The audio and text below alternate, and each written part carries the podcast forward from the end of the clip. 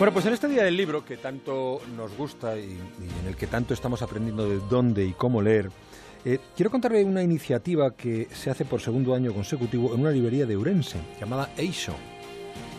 Le cuento, ¿usted cómo elige el libro que va a leer? ¿Busca un autor concreto? ¿Mira la lista de libros más vendidos? ¿Se fija en el dibujo de la portada? Pues al dueño de esta librería gallega de Orense, digo Eisho, Javier Ibáñez, se le ha ocurrido una cita a ciegas.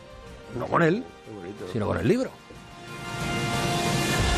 Durante todo el mes de abril en su librería puede encontrar decenas, cualquiera que vaya puede encontrar decenas de libros envueltos en papel de estraza y con algunas frases escritas en negro que conforman pistas misteriosas.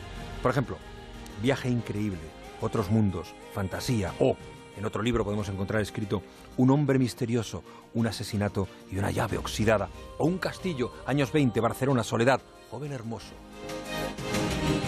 Y a partir de ahí, el cliente elige un paquete que contiene un libro sorpresa, el que más le ha llamado la atención, pero sin saber exactamente qué se lleva a casa. Siempre hay un ticket por si el cliente ya ha leído el libro y quiere cambiarlo. El juego resultó tan interesante y exitoso el año pasado que Javier se arriesga a repetirlo este año invitando a los soñadores a elegir su libro oculto. Entre los libros hay un poco de todo, poesía, ciencia ficción, bestsellers, autores desconocidos que quizá no tuvieron la oportunidad que merecían y que el librero ha decidido retomar. Nos gusta mucho esta iniciativa. ¿eh? Digamos que es una forma original de vender libros, lo que ha hecho Javier Ibáñez en Eiso, en Orense.